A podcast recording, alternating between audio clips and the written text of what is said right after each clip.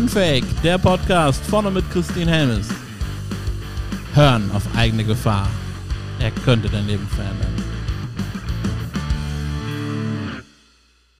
Ja, hallo ihr Lieben. Willkommen zur neuen Podcast-Folge und ich sitze hier mit der wunderbaren Annelies Gumpold. Hallo Annelies. Hallo, liebe Christine. Ich freue mich auf unser Gespräch. Ich freue mich. So ja, ja, einfach so. Ich mag das gerne, auch wenn es so nicht vorbereitet ist, einfach so über das vielleicht auch zu sprechen, was halt da ist und was aktuell ist oder was spannend ist oder was gerade auch so reinkommt oder was die Intuition uns so mitgibt. Ich mag das gerne. Das ist schön. Sehr gute Idee. Ja, deswegen passt du auch einfach perfekt zu Unfake. Weil genau, genau darum geht es ja, ja. Ich würde äh, dich aber trotzdem nochmal kurz vorstellen lassen und ich mache das immer auf eine besondere Art, ähm, weil ich dich einfach einmal fragen möchte, wenn du ein Tier sein könntest, egal welches, welches Tier wärst du gerne, Annelies, und warum? Das fängt ja schon gut an. ja. Also der erste Impuls war tatsächlich ein Löwe oder eine Löwin. Äh, jetzt muss ich aber darüber nachdenken, warum. Ähm, ja, ich glaube schon auch, weil es ein bisschen damit zu tun hat mit Vorausgehen. So, ja. ich, ich gehe ja immer voraus oder ich bin schon immer vorausgegangen und habe auch, also ich würde von mir auch behaupten, dass ich auch die Kraft habe, vorauszugehen. Und das ist ja auch ein bisschen in meiner, sage ich jetzt mal, Lebensaufgabe drinnen, dieses Vorausgehen. Und im zweiten Moment habe ich mir gedacht, ein Hund, weil die Hunde einfach so ein riesengroßes Herz haben. Ja. Und Hunde einfach immer bedingungslos in der Liebe sind. Deswegen äh, vielleicht ein Hundlöwe oder so so ein Gemisch zwischen einem Löwe und einem Hund. Ja. Sagen wir mal so, eine, eine Löwe mit einem großen Herz, das in der bedingungslosen Liebe ähm, ist, sein möchte. Oder? Ich wollte gerade sagen, weil ja auch Löwen haben ja ein, können ja ein riesengroßes Herz haben und ja, ja. strahlen ja oft auch so eine, so eine Ruhe aus, finde ich, in, in, ihrer, in ihrer Kraft. Und der Löwe, was bei, beim Löwe auch ist, wenn du einen Löwen beobachtest, der ist ja relativ unter Anführungszeichen faul. Der macht dir nur was, wenn er Hunger hat. Mhm. Und ansonsten ist er so in seiner Ruhe. Und das finde ich ganz spannend, weil auch diese Entspanntheit, die er dann da hat, natürlich, wenn es dann, wenn dann der Hunger kommt, ist es was anderes, aber so diese Entspanntheit, die er dabei hat, ähm, oder die eine Löwen einfach hat, ihr Rudel zu beschützen, das ist schon, das sind schon sehr, sehr schöne Aspekte. Die gefallen mir schon sehr, sehr gut. Das kennst du von dir auch, dass du so grundsätzlich so in der Entspannung bist, aber wenn du dann dein Rudel beschützt oder wenn du dann in die in den Hunger kommst, dass du dann auch diese Löwenkraft. Definitiv. Auch so dieses, ähm, ich meine, einige kennen mich ja, ich habe sie nicht so mit der Vorbereitung, ich mache gerne alles im, im letzten Moment. Und, und da habe ich dann einfach auch die Kraft, das alles umzusetzen. Und davor kümmere ich mich halt um andere Dinge. So, ähm, also ich würde das schon ein bisschen damit vergleichen tatsächlich auch. Ja, ja, das passt auf jeden Fall gut, so wie ich dich die letzten Jahre so kennengelernt habe. Fühlt sich sehr stimmig an, ja. Ja, und einfach so diese, diese Ruhe. Und aber trotzdem äh, immer achtsam zu sein. Mhm. Wach Ne? So dieses ähm, Löwe ist ja auch, äh, ist zwar in der Ruhe, aber er ist immer wachsam. Ja. Ja. So, denn entkommt halt nichts. Ja, kann ich bestätigen. Deswegen, äh, die Eigenschaften mag ich sehr und noch einmal auf den Hund zurückzukommen, einfach diese treue Seele, dieser treue, dieses treue Herz, dieses, ähm, ja, dieses bedingungslose, ähm, ja, ich habe ja selber einen Hund. Ich kann das dadurch einfach auch noch immer bestätigen. Er ist einfach immer gut drauf, in seiner Freude, bringt Spaß, ist in seinem Herz, ist angebunden, kennt kein Ego. Äh, das ist schon schön. Also Tiere kennen ja allgemein kein Ego. Also egal welches Tier das du nimmst, aber Tiere haben kein Ego, sind direkt in der Verbundenheit mit dem Göttlichen und das Einzige, was ein, ein Tier führt, ist, die, ist der Instinkt. Ja. Ja. So, und auf dem hören die. Und wenn, wenn irgendwo ein Erdbeben sich anbahnt, dann wissen die das schon lange davor, hören auf ihren Instinkt und flüchten so gut wie möglich einfach schon davor. Ja. Das ist schon, das sind schon schöne, ähm, da kann sich, glaube ich, der Mensch auch ein bisschen was abschneiden davon. Oh ja. Einfach dieses ähm, noch mehr in sich hineinfühlen und einfach achtsam sein mit der Natur, was in der Natur sich bewegt. Wir sind alle so, oder der Mensch ist so schnelllebig geworden über Ja. die Jahre jetzt einfach auch und keiner nimmt sich mehr richtig Zeit, in sich hineinzuhören. Das halt schade. Ja, das passt tatsächlich auch ganz gut zu einem Gedanken, den ich auch die letzten Wochen immer intensiver hatte. Und zwar, in der Natur hat ja alles irgendwo seine Ordnung. Alles hat so sein Gleichgewicht. Nur wir Menschen bekommen das nicht hin, sondern haben die Arroganz zu sagen, wir stellen uns über die Natur. Und deswegen kommt alles wieder aus dem, aus dem Gleichgewicht und wir stellen uns in dem Moment auch über unsere eigene Natur. Ja. Ich glaube, der Weg ist wieder, genau wie du es vorhin auch gesagt hast, da wieder hin zurückzufinden. Das ist auch so, also wenn, wenn wir, also wenn wir wirklich erwachen oder erwachen wollen, dann glaube ich, ist der beste Ansatz, zurück zur Natur zu gehen. Sich an der Natur ein Beispiel zu nehmen, weil, wie du sagst, die Natur ist immer im, im Gleichgewicht. Nein, sie ist, also sagen wir mal so, sie ist nicht immer im Gleich, also für uns ist sie nicht immer im Gleichgewicht, aber trotzdem ist sie im Gleichgewicht, weil sie balanciert immer irgendwo etwas aus. Ja, Und wir als Menschen balancieren nichts oder nicht viel aus.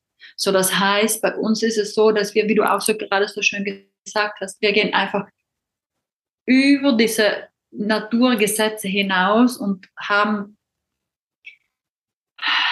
diese, diese Vorstellung davon, alles beherrschen zu können. Aber letztendlich ist es ja natürlich auch wieder ein karmisches Rad, aber letztendlich ähm, geht aber alles wieder und wird auch alles wieder in die Einfachheit zurückgehen. Weil da liegt halt einfach unsere Stärke und unsere Kraft und da ist halt alles vorhanden. Also auch wenn du schaust in einer Natur, die Natur ist pure Fülle, schon alleine deswegen dürfen wir uns das mal anschauen. Aber weißt du, die Fülle, nicht diese Fülle von, ich muss alles haben, ich darf, ich glaube, dass wir wirklich alles haben dürfen, aber in dieser Einfachheit. mhm. So nicht wirklich immer Besseres oder dann äh, keine Ahnung was. Das hilft, das bringt sowieso nichts, weil das kommt ja nur vom Ego. Aber die Natur lebt es uns einfach vor, dass sie im Sein in der Fülle ist. Ich glaube, das ist das richtige Wort. Die ist einfach, die ist einfach da. ja, ja. Ja, und ich Und habe wenn Menschen, entschuldige, wenn ich also wenn, wir- wenn, wenn wir Menschen glauben, wir können die Natur ähm, beherrschen, Ja. dann haben wir uns den Finger geschnitten. absolut. Weil du musst dir vorstellen, und das finde ich auch das so Schöne, wenn jetzt ein Waldbrand irgendwo ist, was ja total tragisch ist. Ja. Wenn der Brand dann vorbei ist, dann entsteht ein sehr nahrhafter Boden. Genau. Und so, und dann entstehen neue Pflanzen und es entstehen andere Pflanzen. Also das, das wird ja ganz ein fruchtbarer Boden irgendwann werden. So. Deswegen stellt sie da wieder ein neues Gleichgewicht her. Nur wir erkennen das nicht. Ja, Wir verstehen es. genau. Ja, Ne? So. Deswegen ähm, nicht umsonst haben die Schamanen diese Verbindung zur Erde, oh ja. weil in der Erde einfach, wir haben so unsagbar schöne Schätze in der Erde. Also schon alleine von den ganzen Kristallen, schon diese ganzen Kristallwelten, die wir da drinnen haben, da haben wir ja, also ja, das ist äh, kaum in Worte zu fassen. Ja. Ich fand es gerade sehr spannend, was du gesagt hast mit, mit dem Waldbrand, weil das für mich auch so ein bisschen so eine Metapher auch für den Menschen ist. Weil manchmal darf in uns auch einfach etwas verbrennen und dann entsteht was Neues. Aber oft halten wir halt mit aller Kraft an dem Alten irgendwie noch fest. Es ist aber auch ähm, irgendwo ganz logisch, weil als Menschen sind wir ja so gebaut oder haben wir so eine Geschichte, dass wir ähm, aus einem Grund alles festhalten. Und das ist, weil, uns, weil wir unsere Sicherheit nach außen transportieren. Also wir haben einfach keine Sicherheit im Innen. So, und das ist natürlich ähm, ein Kollektiv, das wird uns so gelernt, also ein Haus haben, du musst Sicherheit haben und so weiter und so fort. Das wird ja alles nach außen orientiert. Keiner geht her und sagt, du musst die Sicherheit in dir finden. Wer sagt dir das schon? Mhm. So, und natürlich wird es dann schwierig in diesen, in diesen Sicherheits, im Grunde genommen musst du das Sicherheitsdenken im Außen loslassen. Aber wenn du das im Außen loslässt, dann, dann, dann verschwindet einfach mal alles um dich rum und dann weißt du zuerst mal gar nicht mehr, wer du bist, weil du hast keine Identifikation mehr. Du, du kennst dich ja nicht, nicht mehr wirklich aus. Und dann baust du diese Sicherheit in dir auf. Also dann verbrennt man erst zuerst alles im Außen, wenn wir jetzt gerade bei deinem, bei diesem Brand sind. Und dann darf halt, wenn du das Bewusstsein dafür entwickeln kannst, ähm, diese Sicherheit in dir entstehen und dann entsteht eine neue Welt in dir. Und das ist dann deine seelische Welt. Ansonsten haben wir diese menschliche Welt und dann kommt die seelische Welt und das ist eine ganz andere Welt als die menschliche Welt. Die menschliche Welt ist auf Mangel auf, großteils auf Mangel aufgebaut, auf das, was wir nicht haben. Und ja. die seelische Welt ist auf das aufgebaut, was wir in uns haben. Ja. Ja. Und das ist schon, äh, das ist eine Transformation, definitiv. Und wenn weit allerdings auch, ne? Also da, ja. da dann diesen Weg zu gehen, diesen, weißt du ja auch selber, Christine, diesen Weg zu gehen, diesen diesen Prozess zu durchlaufen, ist natürlich äh, nicht ohne. Es ist ja. nicht ohne. Ja. Da fließen viele Tränen, da sind ganz viele tiefe Täler. Aber letztendlich sind das einfach Täler, die, äh, die wir brauchen, um in unsere Kraft zu kommen. Ja. Ja. Das glaube ich auch. Letztendlich die Kraft. Ja, sag mal. Ähm, wenn wir jetzt beim Thema Sicherheit sind, also wir glauben ja immer, dass was im Außen sei, wäre dann sicher, aber letztendlich ist es das ja auch nicht. Also wenn ich jetzt überlege, ich würde jetzt zum Beispiel irgendwie angestellt irgendwo arbeiten, das Unternehmen kann auch pleite gehen. Ist keine echte Sicherheit. Familie, wenn der Partner nicht mehr will, keine echte Sicherheit. Also es gibt sie objektiv einfach nicht. Es gibt ja, also es hat uns ja auch ein bisschen die Pandemie gezeigt. Das Vielleicht vor zwei Jahren. Ja. Ja.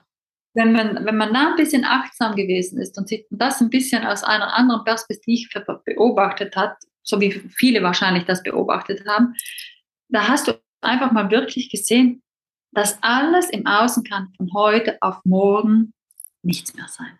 Und ja. was bleibt noch übrig? Ja. Ich sage ich sag ganz gerne immer, wenn man dir alles nimmt, was du im Außen hast, wer bist du dann noch? Ja. Weil wir uns einfach mit allem identifizieren, was wir haben.